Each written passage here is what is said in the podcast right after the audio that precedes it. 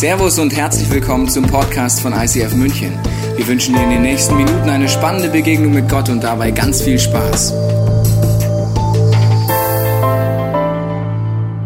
Schön, dass du dabei bist bei Extended Jesus. Wir wollen neue Facetten von Jesus kennenlernen.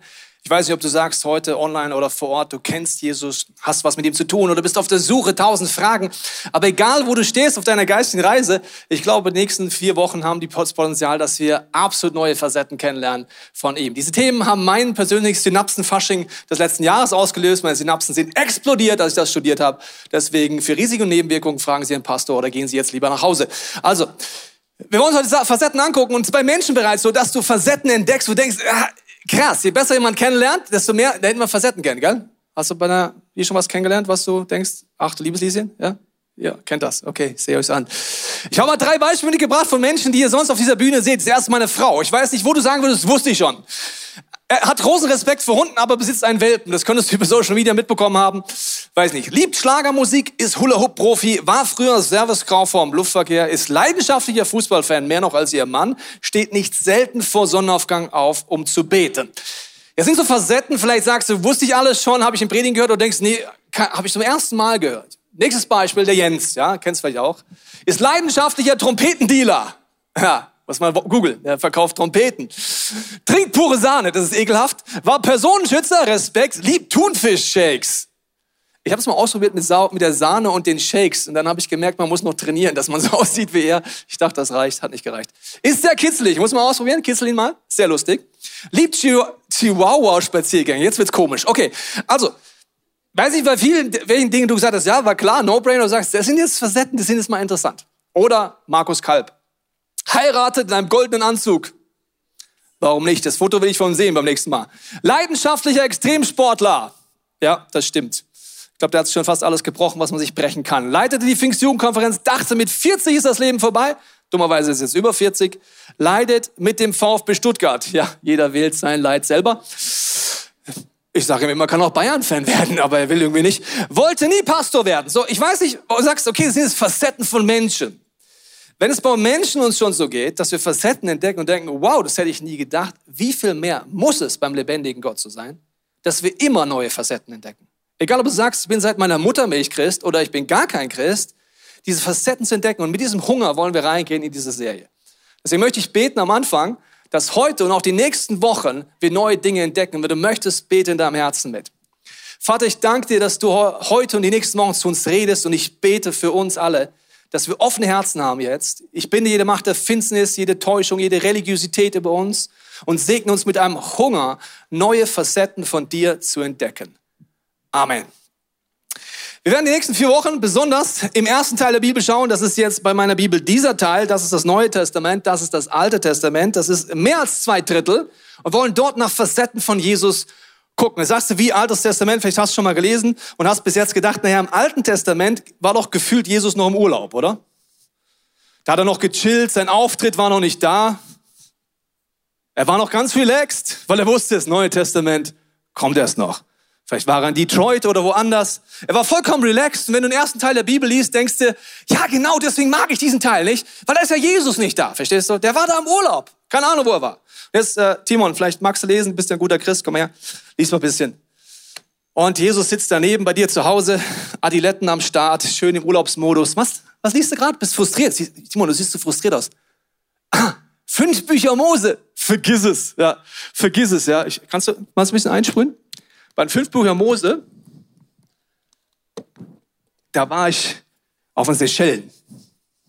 Kannst du überspringen, ist alt. Was? Die Propheten verstehst du. Relax mal, schau mich an, ich bin auch entspannt. Also die Propheten, die brauchst du nicht. Altes Testament, ja? Okay, kannst du mir im Rücken? Was? Paulus nervt dich, mich auch. Ja, der Paulus, sorry, also Paulus, ja, ich würde gerne einmal mit Profis arbeiten, aber ich muss mit dem arbeiten, was ich habe, verstehst? Wer das jetzt? Johannes, Johannes Briefe. Ja, da musst du wissen, Timon, das ist so ein Charismatiker, ja, der ist so emotional, da musst du 80 Prozent wegnehmen von dem, was du sagst. Der will immer an meinem Herzen liegen, so kennst du ja, ne? so emotional, seelisch. Ja? Bist du wieder motiviert? Ja, nur die Evangelien, genau. Nur wo ich vorkomme. Das ist happy, das ist clappy. Also, weiß nicht, ob du so plus minus die Bibel liest oder das auch schon mal ein bisschen gedacht hast. Aber interessanterweise sagt die Bibel genau das Gegenteil. Sie sagt, Jesus war schon immer, ist immer und du kannst ihn überall begegnen. Und zwar nicht nur als Metapher, sondern Jesus war nicht im Urlaub, sondern er war mittendrin. Wir fangen heute an bei Abraham. Wir werden ein Bible Study machen. Deswegen, ich empfehle dir immer Notizen zu machen. Umso mehr heute, dass du die Sachen aufschreibst, damit du zu Hause nachlesen kannst. Wir werden durch viele Bibelstellen durchgehen und schauen, inwiefern man dort Faszination von Jesus entdeckt. Wir fangen mal an mit Apostelgeschichte 28, Vers 23. Als, an einem Tag, als, als sie ihm an einen Tag bestimmt hatten, kamen viele zu ihm in die Herberge, von Paulus die Rede. Er erklärte und bezeugte ihnen das Reich Gottes und predigte ihnen von Jesus. Okay, Paulus predigt jetzt von Jesus aus dem Gesetz des Mose und aus den Propheten vom frühen Morgen bis zum Abend. Vielleicht weißt du das, aber die ersten Christen hatten das Alte Testament, nicht das Neue Testament. Jetzt predigt er vom frühen Morgen bis zum Abend, also plus minus zehn Stunden. Das ist eine Nummer, oder? Heutzutage nach 20 Minuten, oh, ich kann nicht mehr, Pastor. Können wir nächste Predigt machen? Zehn Stunden! Und was predigt er? Wir schauen uns mal kurz an, welche grandiosen Bücher er durchgeht. Also, wir schauen uns an. Das erste Buch Mose, great. Zweite Buch Mose, wow. Dritte Buch Mose. Und was predigt er? Das Reich Gottes. Und was? Jesus. Und dann heißt es nicht nur die fünf Bücher Mose, sondern alle Propheten. Das ist die Zusammenfassung von, ach du liebes Lieschen, Synapsenfasching. Jetzt verstehe ich auch, dass der zwölf Stunden predigen muss, weil all die Bücher weisen auf Jesus hin. In all den Büchern kann man Jesus finden. Ich habe es doch weggestrichen, das Alte Testament. Du siehst, die ersten Jünger hatten damit kein Thema. Sie wussten, dass Jesus das Wort Gottes ist dass es lebendig ist. Ich lese dir mal vor, Hebräer 4. Da heißt es, denn das Wort Gottes ist lebendig. Also nur weil du die Bibel liest, ist noch lange nicht lebendig, erkläre ich dir gleich. Es ist kräftig und schärfer als ein zweischneidiges Schwert und dringt durch bis ins scheidet Seele und Geist, auch Mark und Bein, ist ein Richter der Gedanken und Sinne des Herzens. Okay, es ist ein zweischneidiges Schwert. Im letzten Buch, Offenbarung, begegnet Johannes dem auferstandenen Jesus. Und wir werden schauen mal, wie er beschrieben ist. Aus seinem Mund ging ein scharfes, zweischneidiges Schwert und sein Angesicht leuchtete wie Sonne scheint in ihrer Macht. Wenn Jesus spricht, ist es das zweischneidige Schwert. Es, er ist das Wort Gottes. Du kannst ihn nicht nur irgendwie theologisch suchen, sondern es wird erst dann lebendig, wenn du die Bibel so studierst, sagst, Jesus, wo bist du, wo wirkst du, wo bist du da? Und du warst Gott sei Dank nicht im Urlaub. 2. Timotheus 3,16, jetzt wird's entscheidend. Die ganze Schrift, was wäre die ganze Schrift? AT plus NT. Ist von Gottes Geist eingegeben und kann, jetzt wird's wichtig, kann, hier steht nicht müssen, uns lehren, was wahr ist, uns erkennen lassen, wo Schuld in unserem Leben ist. Sie weist uns zurecht und erzieht uns dazu, was Gottes, Gottes Willen zu tun. Crazy. Die ganze Schrift kann. Sie muss nicht. Du kannst dein ganzes Leben lang Bibel lesen und der Effekt passiert nicht. Du bist frustriert, denkst du, ich verstehe kein Wort. Es ist alt, ich kann nichts damit anfangen. Hier heißt es aber, dass dieser Effekt passiert, wenn wir sagen, okay, Jesus, du bist das Wort Gottes, mach's lebendig. Heiliger Geist, erkläre mir, was das bedeutet. Zeig du mir, was du denkst. Warum haben wir oft so Herausforderungen mit der Bibel? Ich glaube, das eine ist, wir streichen einfach Dinge weg. Warum? Wir verstehen was nicht. Wenn du mit Gott nichts zu tun hast, ich sage dir was Interessantes über uns Christen. Wir haben so eine Tendenz, wenn wir in der Bibel was nicht verstehen, ja, wir lesen was, zum Beispiel 3. Mose 18, kannst mal zu Hause nachlesen. Dann lesen wir das über göttliche Gebote. Dort werden 15 Dinge aufgezählt, wo Gott sagt, so goes it not, und sagt, am Ende vom Tag, in der Bildersprache, dafür ist Jesus am Kreuz gestorben. Bei 13, ich wette das jetzt mit dir, wenn nicht, schreib mir auf Instagram, was nicht so war. Lies mal zu Hause 3. Mose 18. Ich wette, dass du bei 13 von 15 Punkten sagst, richtig, gut, genau so ist es. So goes it not. Und bei zwei Sachen, ich wette, bei zwei Sachen, bei der einen wirst du sagen, verstehe ich nicht, warum ist es so? Mache ich nicht. Das andere sagen, hm, das ist aber nicht mehr political correct, Gott. Das ist nicht im Zeitgeist. Okay, seid ihr bereit für die Wette? Lest bitte 3. Mose 18. Das heißt, was machen wir dann? Jetzt kommt's. Wir sagen, na ja, wenn ich bei einem Punkt es nicht verstehe und bei einem Punkt der Zeitgeist sagt, das ist nicht mehr korrekt, lasse ich alles weg. Streiche auf alles. Weil ich es nicht verstehe Oder weil der Zeitgeist was anderes sagt. Ich könnte auch sagen, Prozentrechnung, 90 Prozent check ich sofort. Bei 90 Prozent verstehe ich, dass Gottes Plan ist. Und bei 10 Prozent bräuchte ich noch eine Antwort von Gott. Das könnte ich auch sagen, oder? Bei 10 Prozent würde ich Gott suchen. Was denkst du Gott? Warum ist es da drin? Zeig du mir, was deine Gedanken sind. Also das erste ist, wir verstehen etwas nicht oder der Zeitgeist spricht entgegen und ich streiche es deswegen einfach weg. Der zweite Punkt ist, ich höre irgendwelche Argumente. Das ist wie bei der Corona-Impfung. Ich habe gehört. Ja, wo denn? Ja, gehört. Ja, bei der Bibel ist genauso. Ich habe gehört. Ja, was?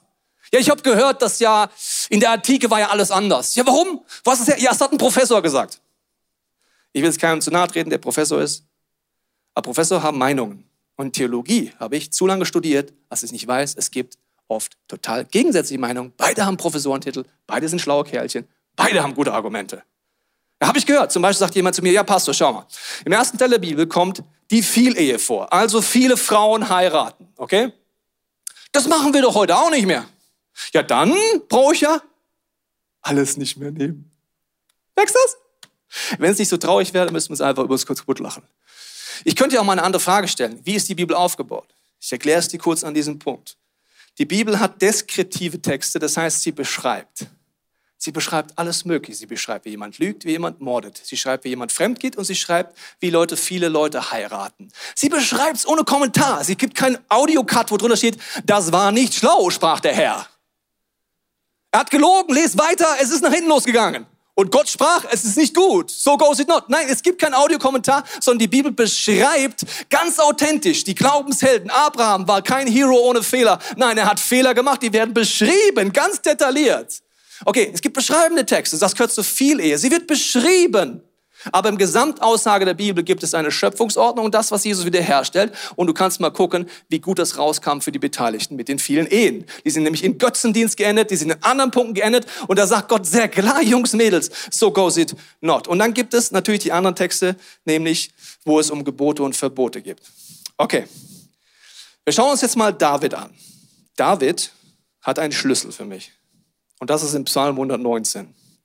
Warum ist das ein Schlüssel? Wenn du in Zukunft erleben willst, dass die ganze Schrift dich verändert, wenn du erleben willst, dass Gott lebendig zu dir redet, brauchen wir das Herz von David. Er war kein perfekter Mensch, kannst du gerne lesen. Er hat viele Fehler, er hat viel versagt. Er hat ganz viel, was die Bibel beschreibt, was Versagen angeht. Aber er hatte einen Schlüssel und das ist für mich Psalm 119. Er ist der längste Psalm in der ganzen Bibel. Es sind über 170 Verse. Bittet er um Themen, wo man denkt, krass, da habe ich vielleicht noch nie drum gebeten. Ich mache nur einen kleinen Ausschnitt. Ich lade dich ein, den Psalm wirklich zu lesen zu Hause. Er betet, lehre mich deine Gebote. Er weiß, er braucht Heiliger Geist Teachings. Sonst versteht er die Gebote wie, wie der Zeitgeist mir zeigt, wie meine Familienprägung ist und was ich bis jetzt in Predigen gehört habe. Lehre mich, öffne mir die Augen, dass ich die Wunder an deinem Gesetz sehe. Wie in 3. Mose 18, auch bei den zwei Punkten, die ich scheiße finde. Ja! Ja! Öffne mir die Augen. Ich brauche Offenbarung, Gott. Nur weil ich etwas nicht verstehe, heißt das nicht, dass es keinen Sinn macht, weil ich bin immer noch der kleine Mensch Tobi und nicht Gott. Hilf mir, das dein, deine Weisung zu verstehen. Er merkt, er braucht Hilfe, um die Wunder nachzudenken. Zielstrebig will ich den Weg gehen, den deine Gebote mir weisen, denn du machst mein Herz verständig und bereit. Grundsätzlich sind wir mit einem Herzen auf dieser Welt seit dem Sündenfall, das das Gegenteil von diesem Gebet ist. Wir sind rebellisch und auf Konfrontation mit Gott gepimpt. gepimpt. Mit so einem Gott kann ich nichts anfangen. Welcome to Rebellion. Ja, das sehe ich nicht so. Willkommen in nach Sündenfallmentalität. Er, er braucht, ich brauche ein verständiges Herz. Mach mein Herz. Veränder mein Herz, Gott. Und dann heißt es, zeig mir, was deine Ordnungen bedeuten. Nur weil ich sie lese, habe ich noch nicht verstanden, was die Schönheit dahinter ist. Und dann sagt er, gib mir Einsicht, dass ich erfüllen kann. Schenk mir Urteilskraft. Gib mir Liebe zu deinem Wort und so weiter. Jetzt höre ich wieder auf. Hast du schon mal gebetet? Für mich ist das mein Herzensgebet seit vielen Jahren. Und dadurch entdecke ich Dinge im Wort Gottes, die sind unfassbar schön, unfassbar tief und verändern mein ganzes Leben. Okay, die Zusammenfassung habe ich hier nochmal mitgebracht. Das sind Gebete, das ist Gebet, werde ich nachher beten. Und du kannst dir jetzt schon überlegen, ob du heute so mal beten willst. dass du diese Verse zu deinen machst und Gott darum bittest, dein Herz zu verändern. Wir werden jetzt die Study Time starten im Alten Testament. Wir schauen jetzt mal, fangen bei Abraham an und gucken mal, Faszination Jesus, wo entdecke ich ihn? Nicht als Metapher, sondern war der da? Wer war bei Abraham? Wie war er da? Ist es Jesus, ja oder nein? 1. Mose 18 geht's los. Da heißt es, der Herr. In älteren Übersetzungen wird deiner deutschen Sprache Herr groß geschrieben, wenn das Wort Jehova oder Jahwe steht. Das ist der Name Gottes. Okay? Dann wird es groß geschrieben. Moderne Übersetzung steht einfach nur Herr. Okay. Der Herr erschien ihm, also Abraham, noch einmal beim Eichenhain von Mamre. Eines Tages um die Mittagszeit, als Abraham am Eingang seines Zeltes saß, sah er plötzlich drei Männer. What? Der Herr kommt in der Gestalt von drei Menschen. Crazy. Okay. Ganz in der Nähe. Als er sie bemerkte, stand er auf, lief ihnen entgegen. Das war damals die Gastfreundschaft. Und verneigte sich, jetzt wird's crazy, tief vor ihnen. Dieses Wort heißt anbeten. Also der erste Teil ist noch nice. Er sieht drei Männer, Gastfreundschaft sagt, ich renne auf die zu, aber er legt sich nieder und worshipt sie auf den Knien, heißt dieses Wort. Lass uns kurz überlegen. Hier kommen Leute in Menschengestalt, also Menschen, die sich anbeten lassen. Wenn du ein bisschen die Bibel kennst, es gibt andere Beispiele, die das probiert haben. Wenn man nicht Gott selber ist, sich anbeten zu lassen. Ein Beispiel ist der Worship Angel, der Satan oder Luzifer. Ja, er hat sich anbeten lassen. Die Folge ist, dass Gott sagt, so goes it not, zack, bumm, das war's. Er ist rausgeflogen aus dem Himmel.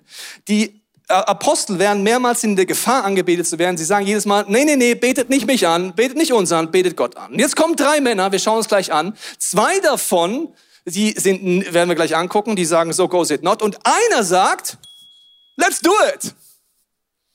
Ja, bete mich an. Wow, okay, schauen wir mal an. Also, wieso ist er der Meinung, dass er angebetet werden darf? Wir lesen mal weiter in Vers 16. Da brachen die Männer auf und wandten sich nach Sodom. Also zwei gehen nach Sodom und Gomorra. Da sprach der Herr wieder, wie könnte ich Abraham verbergen, was ich tun will? Zwei Engel gehen weiter. Manche Leute sagen, es ist die Dreieinigkeit, macht aber keinen Sinn. Warum gehen Vater und Heiliger Geist zur Zerstörung von Sodom, während der andere da bleibt? Macht das für dich Sinn? Für mich macht es keinen Sinn. Also zwei Engel gehen weiter nach Sodom. Der eine bleibt da und er wird als der Engel Jehovas bezeichnet. Und wir fassen zusammen, was der zulässt. Erstens, er ist Mensch. Zweitens, er lässt sich anbeten. Drittens, er redet, in, äh, er redet als Gott. Und viertens, er hat die Autorität, Gottes Entscheidungen zu treffen. Wer ist der Engel? Wir werden weiter studieren, bevor du sagst, ja, Jesus, wie im Religionsunterricht. Das will ich jetzt nicht von dir, sondern ich will, dass du ein bisschen studierst mit mir, okay? Also, wer war bei Abraham? Wer hat mit ihm gegessen? Wir sehen viele Hinweise, dass es Jesus sein kann. Das Erstaunliche ist, Gott kommt, dass man ihn sehen kann, dass man ihn hören kann, dass man ihn berühren kann. Und Gott will dir heute so nahe kommen. Wenn du es zulässt, wird Gott dir in deinen Emotionen heute begegnen, in deiner Fantasie und in deinen Gedanken. Warum? Jesus kommt auf eine menschliche Art, obwohl er Gott ist. Eine bessere Beschreibung als die gibt es fast gar nicht. Jesus sagt in Johannes 8, wenn du die Notizen machst, Vers 56, sagt er, Abraham freute sich auf mein Kommen. Und er sagt, Abraham hat mich gesehen und noch bevor Abraham geboren wurde, war ich. Und er sagt dann, ich bin der ich bin. Ich bin Jehova Yahweh. Jesus sagt, Abraham hat mich gesehen. Ich bin der Jehova Yahweh. Ich bin der Engel des Herrn, der bei Abraham war. Okay, wir gehen weiter. Wo kommt der Engel des Herrn wieder vor? Bei Hagar. Das ist die Magd von Abraham, die ein Kind mit ihm hat, Ismael. Und da heißt es folgendermaßen, der Engel des Herrn, hier ist es nicht groß geschrieben, weil wir hier keine alte Übersetzung haben, aber normalerweise, wenn du es in der Elternübersetzung lesen würdest, wäre da wieder Herrn groß. Also der Engel Jehovas kommt zu Hagar in die Wüste, neben der Quelle, am Weg nach Schur. Ist wieder ein Mensch in Menschengestalt und du wirst gleich merken, er switcht in die Gottesrolle.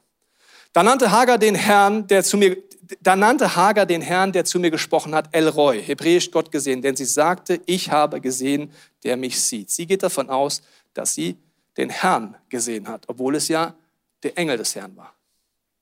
Nächste Stelle. Wir gehen durch viele Bibelstellen durch, um dir zu zeigen, ab heute, wenn du in deiner deutschen Bibel Engel des Herrn siehst, wirst du sofort merken, wenn du das mitnimmst, hier ist Jesus in real da und nicht in einer Metapher da. Er begegnet den Leuten außerhalb der Zeit schon immer. Wir gehen jetzt mal zu Jakob. Und hier der Herr stand über mir, über ihr, über der Himmelsleiter, hat eine Vision, kannst du zu Hause nachlesen. Und dann heißt es, ich bin der Herr, wieder Jehova. Der Gott deines Vaters Abraham, der Gott Isaaks, das Land, auf dem du liegst, will ich dir und deinem Samen geben. Wer ist die Gestalt, die Jakob begegnet? Seine Himmelsleiter, eine menschliche Leiter, wo menschliche Gestalten hoch und runter gehen. Und dann ist der Herr, der zu ihm redet. Wir spulen vor, wo es erklärt wird, wer ist dieser Herr, der mit ihm redet. Nächste Bibelstelle. Und der Engel Gottes, the Angel of Jehovah, sprach zu mir im Traum, ja komm, ich antwortete, hier bin ich. Ich bin der Gott von Bethel. Ich bin derjenige, der auf der Himmelsleiter mit dir geredet hat, der Engel Jehovas. Wo du den Gedenkstein gesalbt hast und mir ein Gelübde abgelegt hast. Also der Engel Gottes, der Engel Jehovas, ist derjenige, der Jakob begegnet. Nächste Szene. Wir spulen durch die Bibel durch. Jakob kämpft mit Gott. Wer ist das? Mit wem kämpft er denn? Weißt du noch, in der Theologie ist Jesus im Urlaub, hat er mit ihm nichts zu tun. Wenn wir das Alte Testament angucken, heißt es, aber da rang ein Mann, also wieder Menschengestalt mit ihm, bis in die Morgenröte. Jakob nannte den Ort Ort Peniel, denn er sprach, ich habe Gott. Also wieder ein Mann, wieder menschliche Gestalt. Er ist Gott begegnet von Angesicht zu Angesicht und meine Seele ist gerettet worden. Er begegnet hier wieder dem Engel des Herrn, er kämpft mit ihm und er hat körperliche Folgen noch am nächsten Tag, Schmerzen an seiner Hüfte. Er erinnert sich dran und weiß, es war real, diese Begegnung. Wir könnten jetzt noch weiter durch die Bibel durchfräsen, aber ich möchte jetzt mit dir in eine Szene gehen, die so unangenehm ist, dass ich sie jahrelang ohne diese Idee einfach nicht gerne gelesen habe. Es gibt Bibelstellen, wenn man das Alte Testament loslöst von Jesus, wo man relativ schnell sagt, ich mag die nicht weiterlesen. Es ist so unangenehm. Ich kann mit dem Gottesbild nicht umgehen. Wir gehen auf den Berg Moria, wo Abraham von Gott aufgetragen bekommt, seinen Sohn zu opfern. Wir schauen uns das mal an. Einige Zeit später stellte Gott Abraham auf die Probe. Abraham rief Gott, hier bin ich, antwortete Abraham, nimm deinen einzigen Sohn Isaac, den du so lieb hast, geh mit ihm ins Land Moria. Dort werde ich dir einen Berg zeigen, auf dem du Isaac als Brandopfer für mich opfern sollst. Jetzt lesen wir das und denken sich, ach Manno, das ist jetzt blöd. Die Geschichte mag ich nicht. Wo ist mein Easy Jesus? Und ich sage, lass uns wieder ins Neue Testament gehen. Das ist zu anstrengend. Du sagst, Easy Jesus, komm zurück, bitte. Und dann sagst du, kommt das Sound in deinem Ohr, der hört sich ja ungefähr so an. Ja, kein Problem, mein Sohn. Was los? Schwierige Stelle? Was los? Opferung. Oh, die ist übel. Ja, Nervt dich auch? Ja, mich auch. Der Vater hat so Einzelheiten. Aber deswegen bin ich im zweiten Teil gekommen, als Imageberater. Jetzt ist happy, jetzt ist clappy, it's easy Jesus time. Geh ins zweite Teil der Bibel. Lass diese Schrottstelle aus. Weißt du so? Das wünschen wir uns, oder? Warum? Das wünschen wir uns nur so lange, wie wir nicht das Herz von David haben. Was könnten wir beten? Gott, lehre mich deine Gebote. Gib mir ein verständiges Herz. Ja, ich reibe mich an dieser Stelle. Ich verstehe sie nicht. Aber nur weil ich sie nicht verstehe, verstehe, heißt das nicht, dass du nicht einen guten Plan hast. Rede zu mir. Okay, wir lesen weiter. Die Stelle, Gott gibt ihn auf. In diesem Augenblick rief, oh nein, der Engel des Herrn. Jetzt wird's eng. Wie der Engel, der Angel of Jehovah war auf dem Berg vom Himmel. Abraham, Abraham, ja, antwortet, ich höre, lass es sein, sagte der Engel.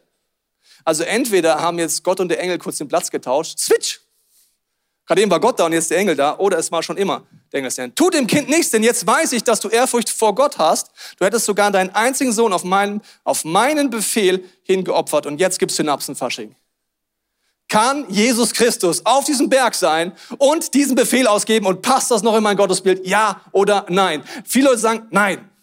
Dann müssen wir neue Facetten von Gott kennenlernen. Der Kontext der Bibelstelle ist einer der schönsten Bibelstellen, die ich entdeckt habe über das Wesen Gottes. Warum? Weil ich dran geblieben bin mit dem Herz von David. Wir schauen noch mal, haben wir noch eine Bibelstelle? Dann rief der Engel des Herrn noch einmal vom Himmel Abraham zu, ich der Herr schwöre bei mir selbst, weil du mir gehorsam warst, also mir, und sogar deinen geliebten Sohn auf meinen Befehlen geopfert hättest, werde ich dich reich segnen, ich werde dir viel Nachkommen schenken. Und er bietet ihnen ein stellvertretendes Opfer an, nämlich ein Opferlamm, das er nehmen kann. Wir gehen jetzt mal rein. Lass uns kurzes zulassen, dass Jesus Christus in der Gestalt des Engels des Jehovas auf diesem Berg ist. Bei Abraham ist. Weißt noch, Johannes 8, 56. Abraham hat mich gesehen. Er ist mir begegnet. So, jetzt gehen wir kurz rein und überlegen, was das bedeutet. Welche Parallelen gibt es? Also einmal gibt es die Parallele, dass hier Abraham als Vater diesen Schmerz hat, dass er denkt, sein Sohn wird getötet werden. Gott der Vater kennt den Schmerz, dass sein Sohn Jesus einfach sterben wird. Der Berg Moria, auf dem Abraham Isaac opfert, ist das gleiche Felsmassiv, auf dem Jerusalem gebaut ist und auch der Berg Golgatha ist. Es ist der gleiche Felsmassiv. Was ist die nächste Parallele? Für Abraham ist Isaac drei Tage tot, weil sie laufen drei Tage dort hoch. Für, für den Vater ist Jesus drei Tage tot. Die nächste Parallele ist, er trägt das Holz selber hoch auf den Berg und Jesus trägt das Holzkreuz selber hoch auf diesen Berg. Es gibt dort ein stellvertretendes Opfer und Jesus ist dieses stellvertretende Opfer. Für wen war der Ort dort oben emotionaler? Für Abraham oder für den Vater im Himmel? Wer hat Gott in einer Intimität erlebt wie niemand anders? Abraham wusste aus der Sicht des Vaters, was das Kreuz für ihn bedeutet. Wir alle stehen unterm Kreuz und schauen hoch. Er wusste empathisch, was Gott macht. Und er hat gesagt vorher, er kannte Gottes Wesen, sagt die Bibel. Deswegen wusste er, dass er entweder ein stellvertretendes Opfer gibt oder seinen Sohn zum Leben auferweckt. Er kannte Gottes Wesen so gut, dass selbst wenn Jesus zu ihm sagt, sei mir gehorsam, bei dem Punkt, wo ich ihn gar nicht verstehe, dass er den Schritt geht, weil er weiß, Gott ist gut. Danach waren Isaac und Abraham transformiert, liebe Freunde. Warum? Sie sind Jesus Christus selber begegnet. Im größten Gehorsamschritt. Sie sind einem Vater begegnet, der die Welt so sehr liebt, dass es einen einzigen Sohn gibt. Sie sind purer Liebe begegnet. Abraham hat diesen Tag gesehen, der Kreuzung Jesus, und hat Gott geworshipped. Er sagt vorher zu seinem Sohn, als er ihn fragt, was machen wir, Vater, sagt er, wir gehen auf diesen Berg, wir werden Gott worshipen und wir werden wieder runterkommen. Mein Wunsch ist für uns als Church, dass wir mit der Haltung Gott suchen, dass wir mit der Haltung rangehen, dass wir erleben, dass die Bibel etwas Dreidimensionales ist. Es ist wie mit dieser Metapher, wenn ich etwas zweidimensional anschaue, dann denke ich, was soll das sein? weil ich nur zwei Dimensionen habe. In der dritten Dimension kommt etwas dazu, wo ich merke, wow, das ist ja ein Stift. Das ist nicht nur ein Stift, mit dem kann man schreiben. Und dieser Effekt kann nur der Heilige Geist in deinem Leben machen. Wenn du dich Sehnsucht hast wie David, lehre mich deine Gebote. Zeig mir, was du denkst. Führe mich an die Punkte. Und wenn ich etwas nicht verstehe in der Bibel, werde ich ab heute nicht mehr eine Person sagen, die einfach wegstreicht. Die sagt, Gott, nur weil ich es nicht verstehe, heißt es nicht, dass es nicht gut ist. Ich suche dich. Lehre mich. Veränder mein Herz. Ich will nicht dein Herz verändern, Gott. Veränder mein Herz. Wenn ich dir misstraue, egal was es ist. Und deswegen möchte ich jetzt die Chance geben, in der Stille Gott zu fragen, was diese Message für dich bedeutet. Ich habe dir gesagt, Gott kommt als menschlich. Er wird in deinen Gefühlen reden, in deinen Gedanken oder deiner Fantasie. Jesus, ich danke dir, dass du jetzt redest. Heiliger Geist, ich bete für deine Atmosphäre in allen Wohnzimmern, jetzt hier vor Ort bei jedem Einzelnen, der das jetzt hört, ich bete, dass du jetzt redest, unseren Gefühlen, unserer Fantasie und unseren Gedanken uns sagst, was diese Predigt für uns bedeutet.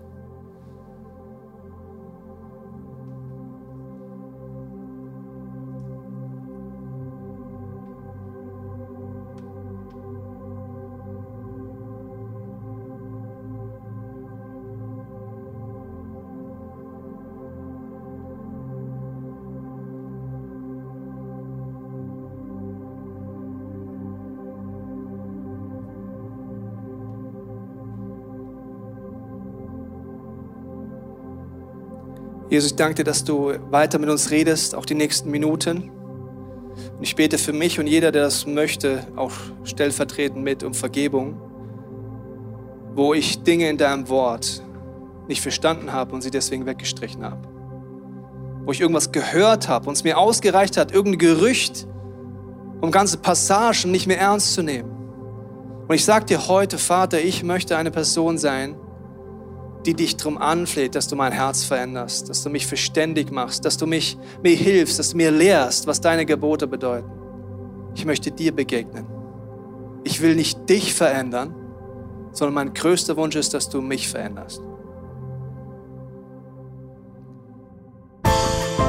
Wir hoffen, dass dir diese Predigt weitergeholfen hat. Wenn du Fragen hast, kannst du gerne an info at icf-moenchen.de mailen und weitere Informationen findest du auf unserer Homepage unter www.icf-moenchen.de.